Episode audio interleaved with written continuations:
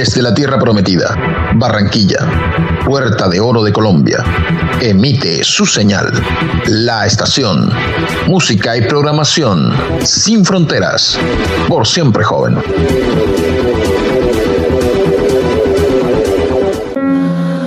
Este miércoles, Cinema Station presenta.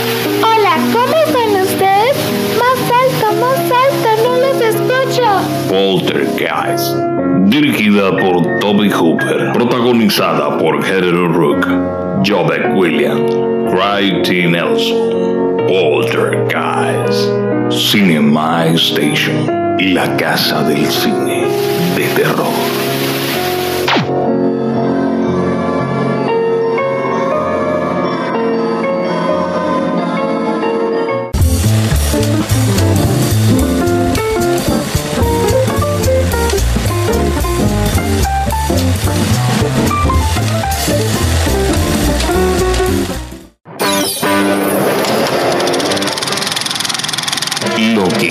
Estabas esperando. Cinema Station. Las películas, los directores, sus guionistas, los actores, sus storyboards, los detrás de cámaras y todo el andamiaje del film. Solo aquí en Cinema Station. Conducen Sergio A.M., Mile Mauri y Álvaro Velázquez. Cinema Station. La casa del cine.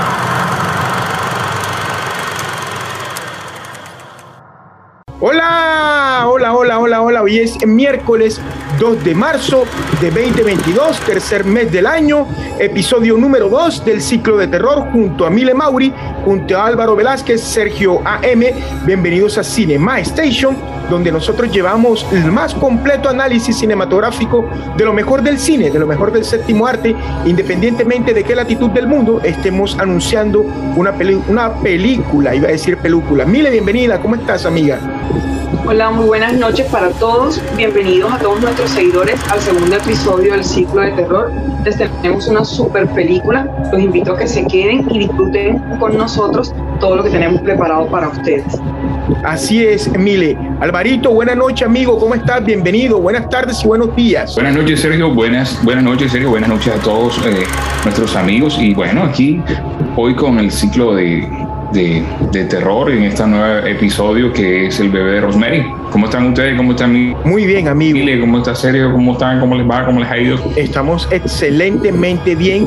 Hoy vamos a hablar acerca de eh, Rosemary Baby. Vamos a hablar acerca del bebé de Rosemary, una película dirigida por el gran director de cine, el gran cineasta y polémico Roman Polanski, quien pues vivió un episodio eh, no digno de recordar en el año 1969.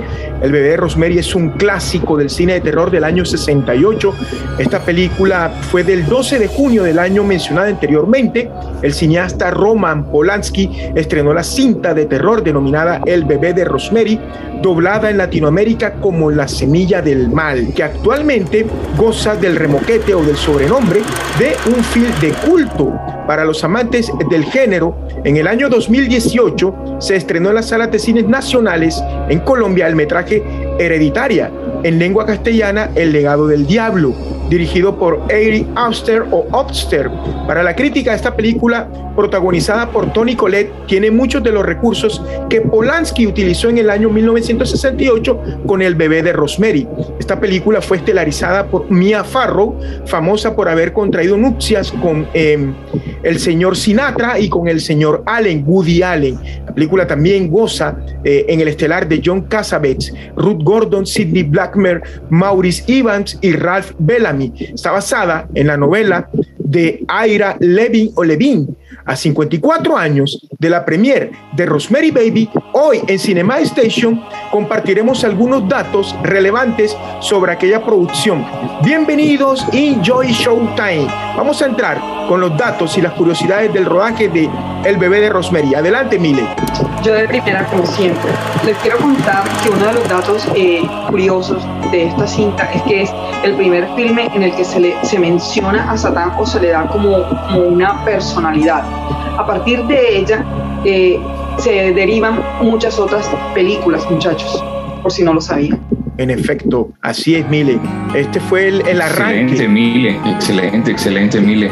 Eh, quiero decirles, así como Mile Mauri de pronto la vez pasada, en una película que de pronto no, no le no le caló a ella o ella no se sintió como que como que esa película se había enganchado con ella o ella con la película. No me acuerdo cuál fue la frase que utilizaste. Mile ¿cuál fue la frase que utilizaste en Blade Runner? Creo que dije que, que, no me llegó o no me llenó no, no conectó, no conectó. Correcto.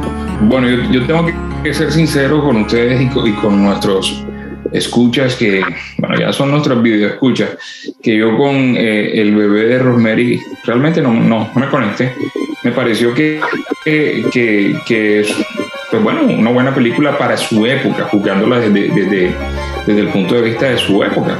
Pero, pero no me conecté, Sergio. Me, me, me, parece que comparando el bebé Rosemary, yo lo hablaba con Sergio internamente, comparando el bebé Rosemary con, con, con la profecía, con The Omen.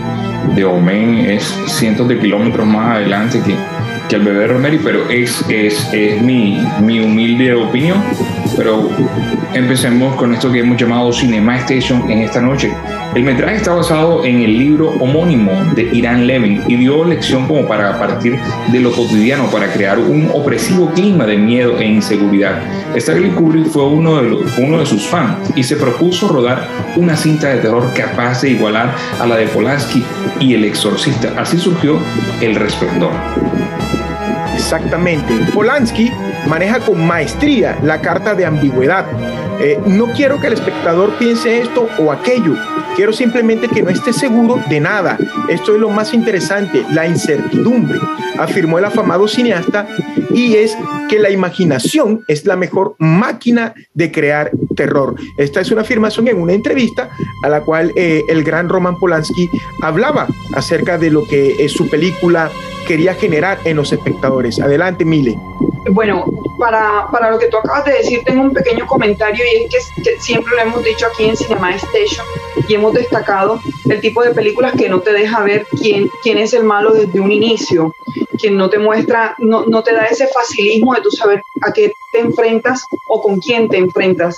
El bebé de Rosemary este, maneja eso, porque les digo algo, uno de los estados más terribles que puede tener la mente es la incertidumbre. O sea, uno puede estar triste, uno puede estar enojado, pero tienes un estado definido, pero estar en un estado de incertidumbre o de ambigüedad es horrible y en, este, en esta cinta Polanski lo maneja a la perfección. Así es. Imagínense también, la protagonista de esta, de esta cinta es Mia Farrow, realmente es su primer protagónico porque realmente ella no había tenido como unas películas eh, tan importantes como esta. Eh, dicen que le ayudó muchísimo eh, su apariencia tan dulce y, casi como, como desnutrida, delgada. Ella maneja una delgadez muy, digamos que en el momento fue como adecuada para, para la película.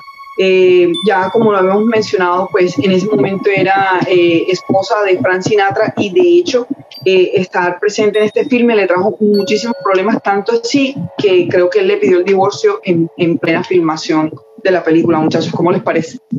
Sí, así es, así es, él no estaba de acuerdo en que rodara el bebé de Rosemary. Vamos a continuar, Alvarito, con los datos y las curiosidades. Sergio Mile, yo creo que, Sergio, yo, yo, creo, Mile, yo creo que le pidió el divorcio por, por la escena que tiene Mia Farrow con el diablo. De pronto él sintió que, que el diablo le estaba quitando a su esposa. Sí, son tantas cosas, ¿verdad? O sea, Oye, por cierto, por cierto, Sergio, perdona que te, pise el diálogo, como decimos aquí.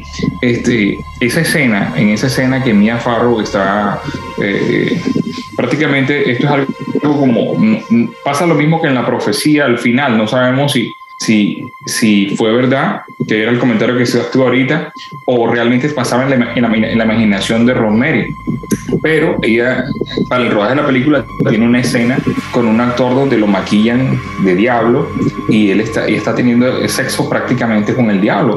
Y eh, el actor, el actor era muy galante y a ella le gustó esa escena, le gustó tanto que cuando el actor terminó le dijo fue maravilloso y ambos estaban, ambos estaban desnudos Y, y, ella también le dijo, para mí también lo fue. Ella se sintió muy halagada con el actor, ella se sintió muy bien, no sé si de pronto por esto hubo un divorcio con nuestro amigo Frank Sinatra, Sergio. Destacamos que hace 50 años en Estados Unidos las sectas ocultistas proliferaban miembros de algunas de estas y se concentraron a las puertas del edificio Dakota al saber de la temática del metraje y amenazaron a Polanski para que no siguiera con el rodaje. Sí, en cuanto a esto, es lo que yo decía que pues no, no lo recalco, pero en el año 1969 todos sabemos la pérdida que sufrió Polanski. Em, las leyendas urbanas de esta que se surgen siempre alrededor de cualquier metraje o alrededor de cualquier eh, ámbito que giran en torno a esta cinta, entre las cuales destaca el que haya sido rodado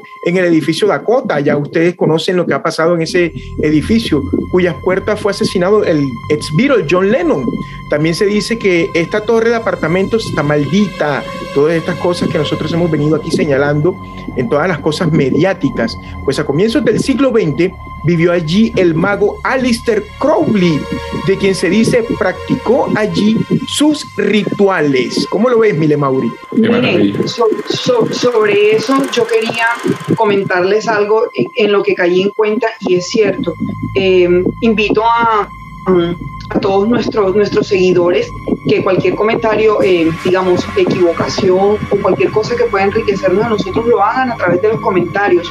Porque nosotros, eh, además de, de, leer, de ser eh, lectores aficionados, como personalmente me considero, este, me gustan las curiosidades, leer cosas, pero si me equivoco, yo no me enojo de que me corrijan porque eso contribuye al, enriquecimiento eh, de mi persona.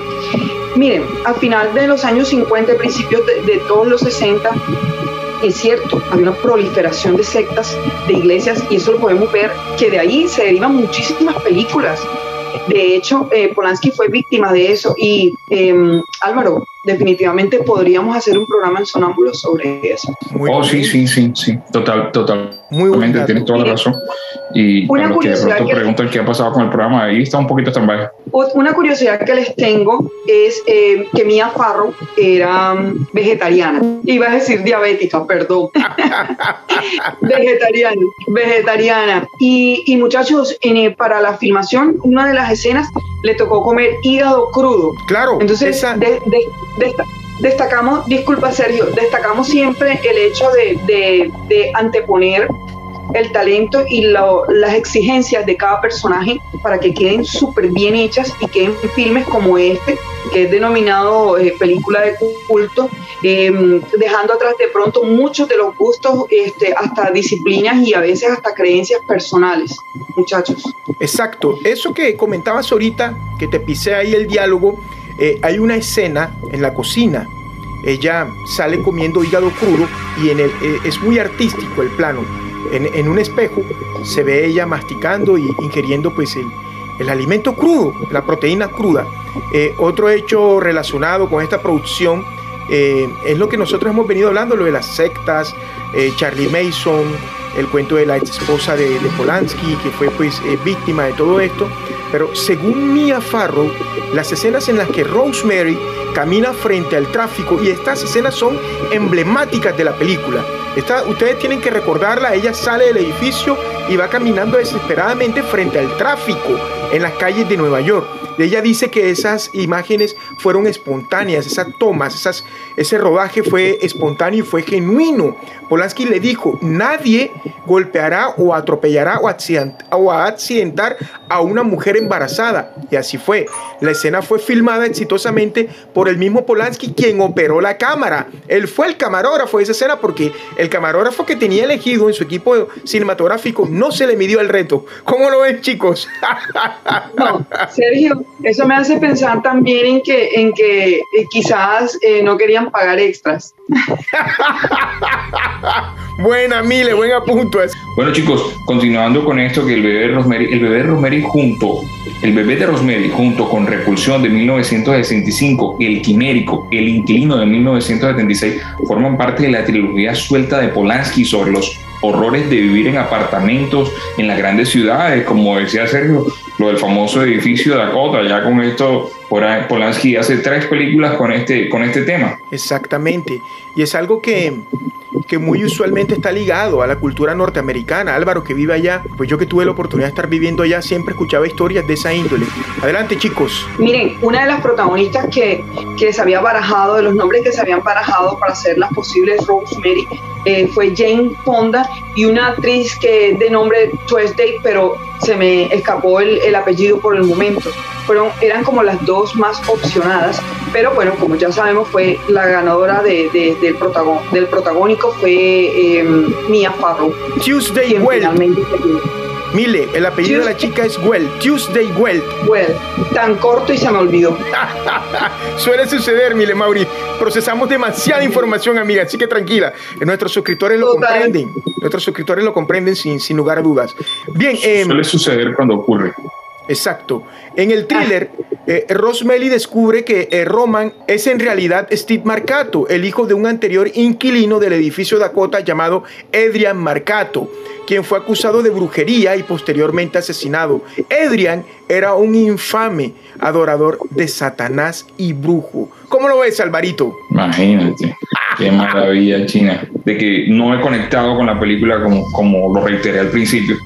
Me gusta esa esencia de que todos, para mí, todos los que viven en el edificio, hacen parte de una secta de Satán o una secta demoníaca. En la que, en la que necesitan que Satán dé un hijo a luz, que en este caso podría ser el, el, el Redentor o el, el, o el Demian de la profecía en esta del bebé de Rosemary. Pero, pero todos y todos parecen tan, tan amables, tan corteses, tan, tan, tan buenos vecinos con ella y todos hacen parte de, una secta demoníaca, o sea, pero, pero todos así como, como, como, como, Dios mío, no lo voy a decir, como, como en un libro de una religión muy famosa a nivel mundial, donde tú comienzas a abrir el libro y todo el mundo está feliz y sonriendo, así, pero no voy a decir para no herir sus experiencias. Muy bien, continuemos, Mile. Imagínense, chicos, que para la película eh, se hizo una inversión de 2 millones de dólares y solo en Estados Unidos alcanzó a recaudar 33 millones. Se deben imaginar, si solo fuera en Estados Unidos, cuánto no recaudaría a nivel mundial. Y lo sigue haciendo porque ustedes saben que todos esos, bueno, negocios, porque es hacer una película es un negocio, ya sea con ganancias a corto plazo a largo plazo o vitalicios, porque mientras haya derechos, pues se sigue, se sigue cobrando, ¿no? Se sigue cobrando por eso, ¿cierto, Sergio? Totalmente. Ellos siguen facturando los derechos de autor. Totalmente. nosotros hemos hablado. Ahora sí, Alvarito, continuemos. No, hombre, eh, perdona que te haya pisado ahí, sí, totalmente, a pesar de que era 1969 y que hoy en día es considerada una de las mejores cintas de terror de todos los tiempos. Eh, para muchos cinéfilos, aunque para mí, para mí, para mí sigue siendo la profecía. Muy bien, la película fue realizada de manera que durante el transcurso eh, nos hacen ver desde el punto de vista de Rosemary y nos da cuenta a través de sus ojos. Esta es una película donde también se utilizan mucho los planes, los planos psicológicos, los planes, los planos expresivos, ¿verdad? Donde nosotros vemos emociones, sensaciones, estados de ánimos. Es el momento de entrar en la segunda parte de Cinema Station. Vamos a entrar con un especial que le gusta mucho a nuestra amiga y colega Mile Mauri, el análisis cinematográfico del bebé de Rosemary. Vamos a hablar entonces del guion. Mile nos va a explicar, nos va a contar el guion de esta película que en 1968 fue un suceso mundial, fue como que el patriarca de ahí, de eh, todo lo que tiene que ver con el cine de terror. Adelante, Mile. Bueno, muchachos y seguidores, el guion de esta película es totalmente fantástico, desconcertante. Una adaptación hecha por el mismo Polanski, eh, basado en la obra de Ira Levine, que es eh, The Rosemary Baby. ¿no? Eh, según he escuchado, lo escribió en muy poquito tiempo. Ese fantástico guion lo hizo en muy poquito tiempo. Esta película, a pesar de no ser una de mis favoritas, pero es una película espectacular y más adelante se van, a, se van a dar cuenta cuando los chicos expliquen la fotografía de esta película, el diseño de producción de esta película, pero en este momento les voy a hablar del guion. Hablaba hace un momento de que este, hay uno de los estados eh, eh, más difíciles eh, del, del, de la mente humana y es la incertidumbre, la ambigüedad. Y Polanski juega muchísimo con esos estados en nosotros. Nos hace pensar, nos hace pensar y creer eh, que todas las situaciones que está viviendo Rosemary nos podrían pasar a cualquiera.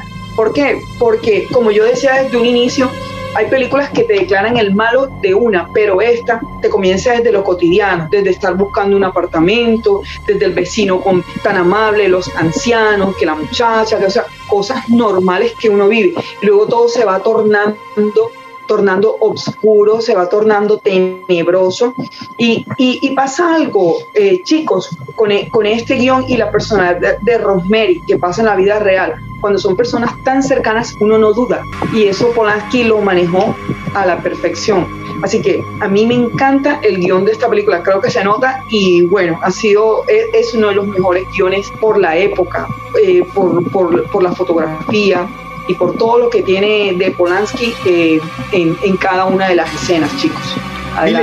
Este guion del cual tú acabas de informarnos, cual acabas de, de, relacionarnos con la película, es un guion por pasajes eh, de la película, es desconcertante. Por otros pasajes, la película a uno como espectador le da la óptica de que Rosemary está loca, de que Rosemary está alucinando. Y hay momentos en los cuales, hay momentos en los cuales llegas y piensas, no, no está loca, lo está viviendo. Y pareciese, o, da la, o diese la sensación de que el señor eh, Casabets que hace las veces de su esposo, estuviese confabulado con toda esta secta de desequilibrados, eh, de locos, hacia lo oscuro, hacia la magia negra. Bien, y para mí es un guion que Polanski adaptó, es un guion adaptado, como contaba Mile Mauri, lo adaptó de una manera sensacional, porque no hay algo más difícil, y Álvaro lo sabe, adaptar un libro a guion, eso es lo más difícil que hay. Eh, es un guion de verdad, de verdad maravilloso, a pesar de que, que, no me sienta conectado con esa película, es maravilloso porque está, está reflejando como, como esa parte de la mujer, Sergio, cuando entra en esa etapa de embarazo, que tú sabes que muchas mujeres se ponen tensas y, y, y, Muy bien. y muchas veces gritan y muchas veces eh, le cogen rabia a, a cierta persona, pero, pero en esta película se ve reflejado hacia, hacia ese, eso que ella siente que, que, el diablo estuvo con ella y que toda la gente del edificio está confabulada, como tú nos contabas, pero, pero, pero maravilloso. Quería preguntar mi acotación acerca de eso. Sí, muy bien, valioso.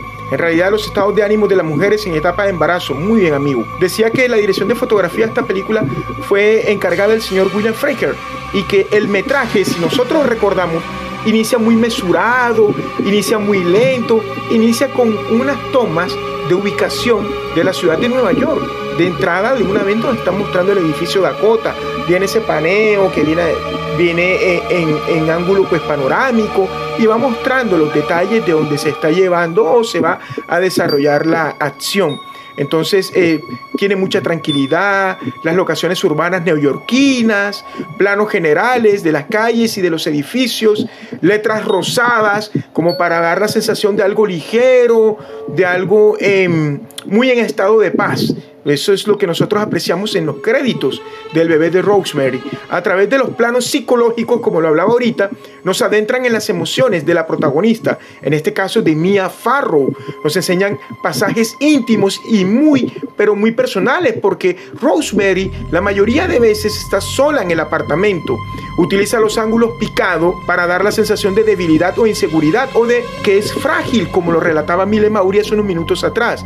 Y el contrapicado para representar la superioridad del personaje en cuestión, en este caso de lo oscuro, en este caso de lo malévolo, Álvaro. Bueno, pasando un poco al diseño de producción por Richard Silver, el edificio donde tenía lugar la acción, el ficticio edificio Branford. Silver creyó que usar el edificio Dakota sería una buena idea. Dicho edificio, situado en la parte alta de Westside, en Manhattan, Nueva York, era famoso por la cantidad de personas vinculadas al mundo del espectáculo, quienes vivían en él, pero el edificio ya estaba ganando su mala fama como lugar problemático. Los propietarios no dieron su permiso para que se filmara en su interior y Polanski no estaba satisfecho con el agrado de oscuridad y penumbra en sus vestíbulos y los pasillos. A la sazón, el edificio solo fue usado para las escenas exteriores que reflejaban la ficción de la casa de los Branford. Mia Farrow tuvo que lucir una peluca en prácticamente la primera mitad del metraje y fue hasta después cuando ya lucía su embarazo ficticio que se pudo ver con su auténtico peinado. O sea que ella prácticamente en los principios tenía una peluca. Bueno, no, no, no, no, conocía eh, eso. Sergio, cuéntamelo.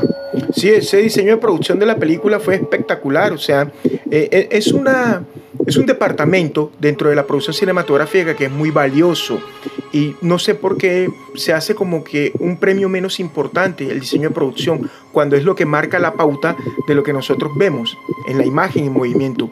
En realidad, sí, claro, es, una película. prácticamente toda la película. Claro, es una peluca que tenía Mia Farrow, usó, una peluca. Eh, recordemos que em, la muestran eh, indefensa, frágil, pero dentro de eso hay una fuerza interior de ella y es como cuando ya ella sale a mostrarse en realidad quién es. O sea, es como cuando solemos leer o escuchar la frase, muéstrame de qué estás hecho. Eso pues tiene que ver con el diseño de producción y quiero resaltar algo dentro de ese diseño de producción. La película goza Rosemary, el bebé de Rosemary, goza de un gran empleo del color. Chicos, las escenas cuando ella se viste de amarillo, cuando ella la visten de tonos oscuros, las escenas en el sótano del, cuarto de lavado, Recordemos que en los Estados Unidos, en los apartamentos, en los edificios, en el sótano está todo lo que tiene que ver con el lavado, la lavadora, las secadoras. Entonces ella ahí se encuentra con una chica y en realidad el peinado, el maquillaje, el color del vestuario, exacto, el color del vestuario, mire, y el entorno que hay ahí es fantástico. Por eso para mí, eh, desde el punto de vista cinematográfico, para ya darle el uso de la palabra a ustedes, eh, el bebé de Rosemary para mí marcó la pauta con todo lo que vino después acerca de las películas de terror, porque no hay un detalle, no hay un aspecto donde Polanski no haya estado brillante, chicos. Sí, realmente esta, esta, de esta película yo destaco dos cosas de las que hemos hablado hasta el momento y es de eso de lo que tú hablas, el empleo del color. Es una película visualmente hermosa. Sí, o sea, y lo destaco mucho, lo destaco mucho por, la época, ¿no? Claro. Por la época en, en la que fue realizada. Eso primero. Y segundo, algo que se me pasó decirles del guion, pero que no es menos valioso, es cómo Polanski hizo que en todo el, tiempo del metraje eh, los personajes se fueran construyendo de a poco. O sea, se tomó el tiempo para que cada uno y, nosotros pudiéramos ver la personalidad de, cada uno, ¿no? O sea, claro. es algo de, de, de destacar. Claro, le dio tiempo, Mile, le dio tiempo de que los personajes se desarrollaran, porque hay películas, hay filmes en los cuales uno se queda con la sensación de que este personaje pudo haber sido mucho más importante. Es decir, el guionista no le dio el tiempo de desarrollo. Eso es muy importante lo que acabas de decir, Mile Mauri. Muchas gracias, la verdad que yo también había obviado ese detalle. Gracias. Eh, chicos, fíjense. No, Sergio, y... Adelante, adelante. y y no, no, vamos, vayámonos más allá. ¿Te acuerdas que la película en teoría duraba cuatro horas y que el editor fue el que tuvo la potestad de, de, de hacer los cortes donde, sí. donde él quería para darle, eh, para, para, darle la, la secuencia a la película que se necesitaba? Pero ahí tú, que tú que has sido nuestro editor, nuestro popular editor Machete.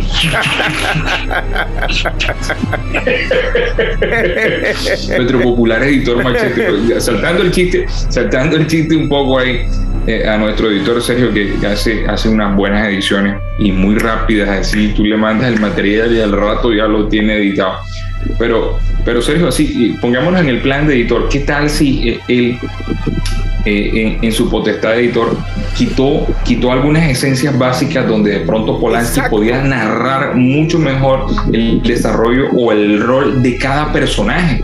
Porque tú como editor no, no o sea, eh, durado, la película, la película dura tanto, no puede durar tanto, te dejo, te, te, te tiro este este problema a ti. Correcto. O sea, y, imagínate eso, cuánto no pudo haber él cortado para, para, para, para quedarse con la esencia. Creo que, eh, recordemos que El bebé de Rosemary es la primera película del afamado director en los Estados Unidos de Norteamérica.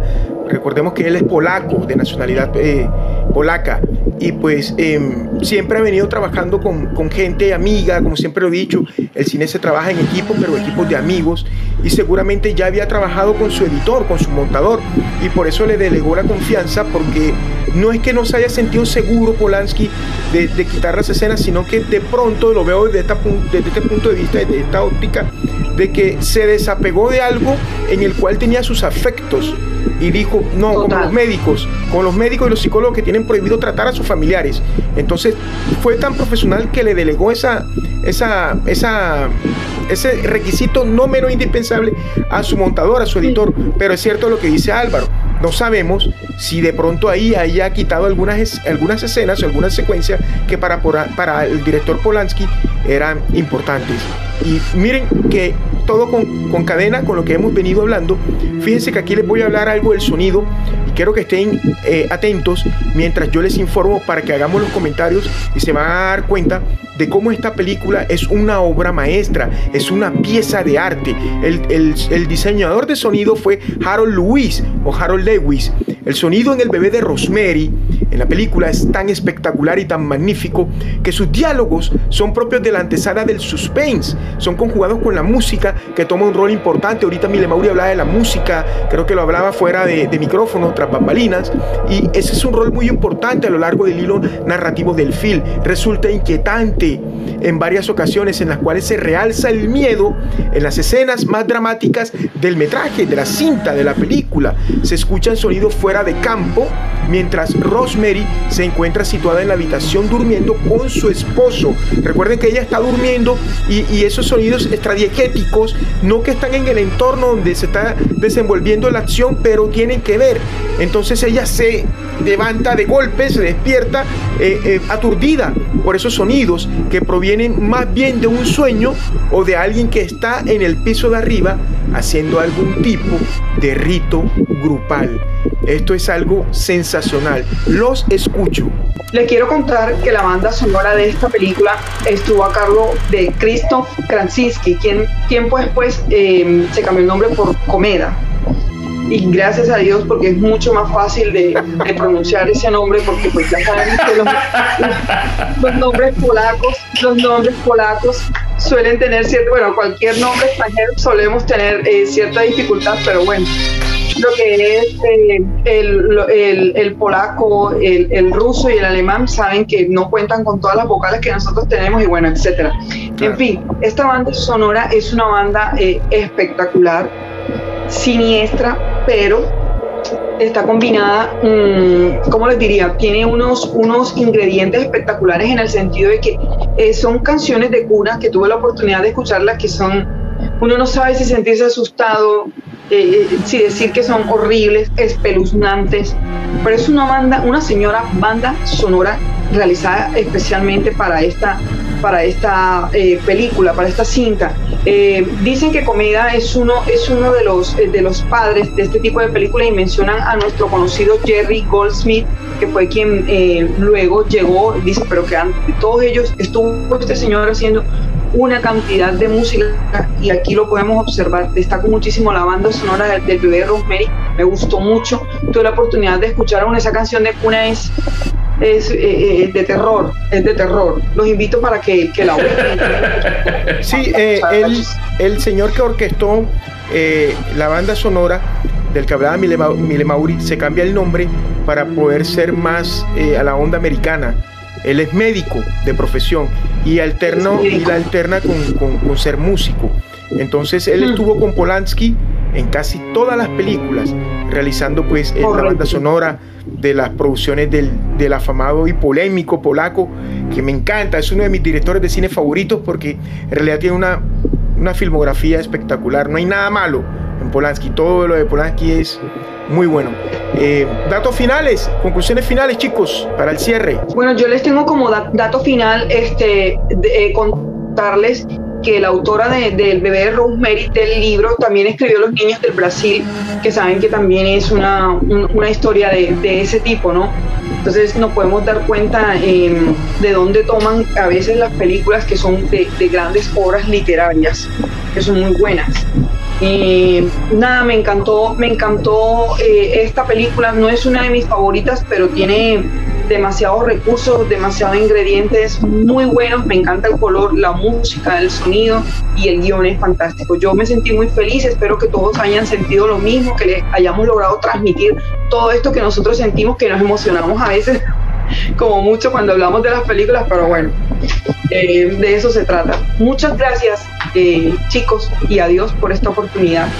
Yo me despido, nos vemos en una próxima ocasión con el tercer episodio del ciclo de terror. De Muy bien, Álvaro.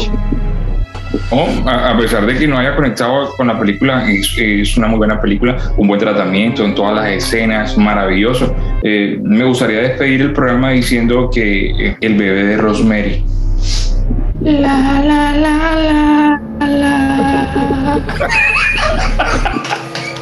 Eh, chicos, para el cierre, a nuestros seguidores y a nuestros suscriptores les tengo una película sensacional. Se llama El Callejón eh, de las Almas Perdidas. Es una película, la más reciente película de Guillermo del Toro y que el maestro Scorsese ha recomendado para ir a la sala gigante a verla. Está protagonizada por Bradley Cooper y Kate Blanchett. Con esos dos que les doy, hay que ir a verla. Es un remake de la película original eh, llevada al cine en el año 1947 junto a Mile Mauri, junto a Álvaro Velázquez, a nombre de ellos, Sergio A.M., el Señor les bendiga.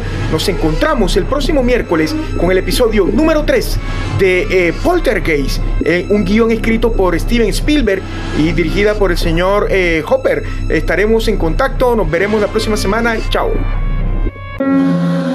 Este miércoles, Cinema Station presenta. ¿cómo están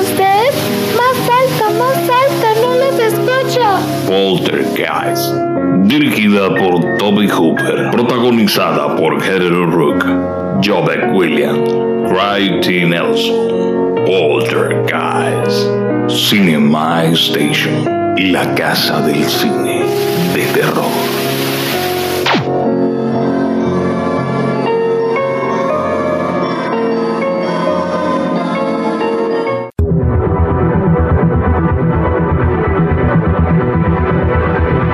Desde la Tierra Prometida, Barranquilla, Puerta de Oro de Colombia, emite su señal. La estación, música y programación. Sin fronteras, por siempre joven.